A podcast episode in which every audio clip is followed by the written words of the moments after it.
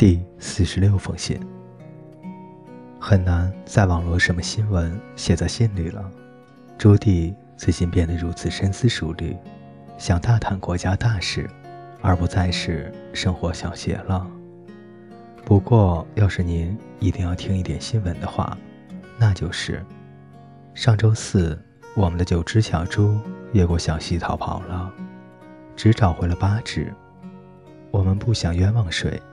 不过，还是怀疑寡妇的猪圈里比原来多了一只。维夫先生把仓库和两个清储仓漆成了南瓜色的黄颜色，很难看。但他说很耐脏。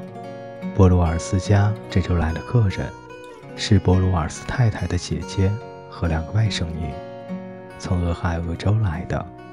我们最胖的一只母鸡。十五个蛋却只孵出了三只小鸡，不知问题出在了哪里。我认为是鸡种不好。我喜欢奥尔平顿种鸡。有趣的新职员把库存的牙买加姜汁啤酒价值七美元，喝得一滴不剩时才被人发现。哈奇老先生的风湿病犯了，无法干活。尽管他以前挣了不少钱，但没有一分钱的积蓄。只好吃救济了。下周六晚上，学校附近有一场冰激凌晚会，敬请大家莅临。我在邮局用二十五分钱买了一顶帽子。天已经暗得看不见了。无论如何，消息也报告完了。晚安，朱棣。星期四傍晚，坐在门口的石阶上。第四十七封信。早安。特大新闻了，您猜猜怎么着？您永远永远都猜不到谁要来洛克威勒。平莱顿先生给山普太太来信，说他要开车经过伯克郡，觉得累了，想要在宁静的农庄上休息一下。他问，如果哪天晚上突然出现在门口，山普太太能否给他准备好一个房间？他可能会停留一星期。或许两三个星期，到达后看情况而定。我们手忙脚乱地把整个房子整理了一遍，所有的窗帘都洗过了。今天早晨，我要康奈尔斯买些油布铺在大门口，还用两块棕色的地板漆把前厅和后楼油漆了一遍。明天请陶德太太来擦窗户。在这紧要关头。只能放弃我们对小猪事情的猜疑了。听我说，您可能会以为这房子还没有打扫得很彻底，不过我向您保证，它原来就很干净了。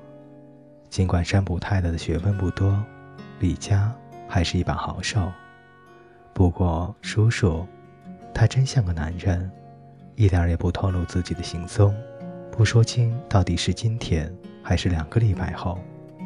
我们将提心吊胆地等候着他的到来。如果他不快点来，我们又得重新打扫一遍。农庄的故宫备好了四轮马车，和格洛佛一起在下面等我了。我独自驾车去，您只需要看看老格鲁夫，就无心担心我的安全了。我手放在胸前，向您说声再见，朱棣。星期五，又急。这个结尾很不错，是吗？我从斯蒂文生的书信里借用的。再向您道一次早安。昨天邮差来的时候，我尚未写好这封信，所以我要再加记好。邮钱每天十二点钟来。乡下的邮差对农民来说极为重要。邮差不仅是送信，还帮我们从城里买些东西来。每件收费五美分。昨天他替我带了一些鞋带，一瓶冷霜。我没买帽子前把鼻子晒脱皮了。还有蓝色的袋子和一盒黑色鞋油，一共才要十美分，如此便宜，归功于买的多。邮差也会告诉我们许多世界大事。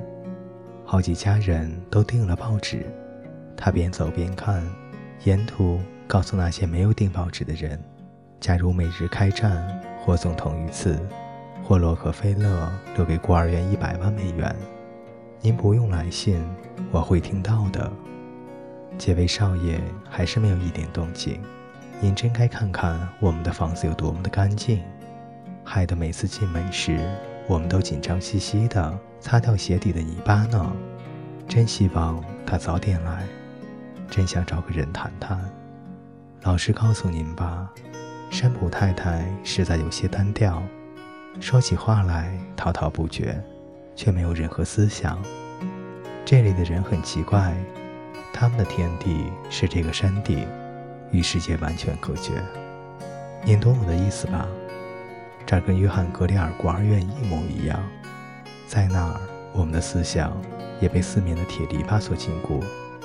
只不过那时我还很年轻，不太在意这些。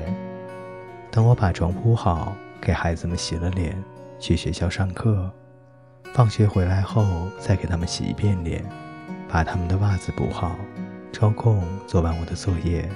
就只想上床睡觉了，所以从不觉得社交的贫乏。不过经过两年正式大学生活后，就开始需要与更多的人交往了，尤其想和有共同语言的人交流。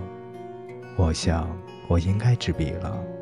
眼下没有什么新鲜事发生，下次会试着写长一点。你永远的朱棣，星期六，又记。今年生菜长势不好，前些日子太干旱了。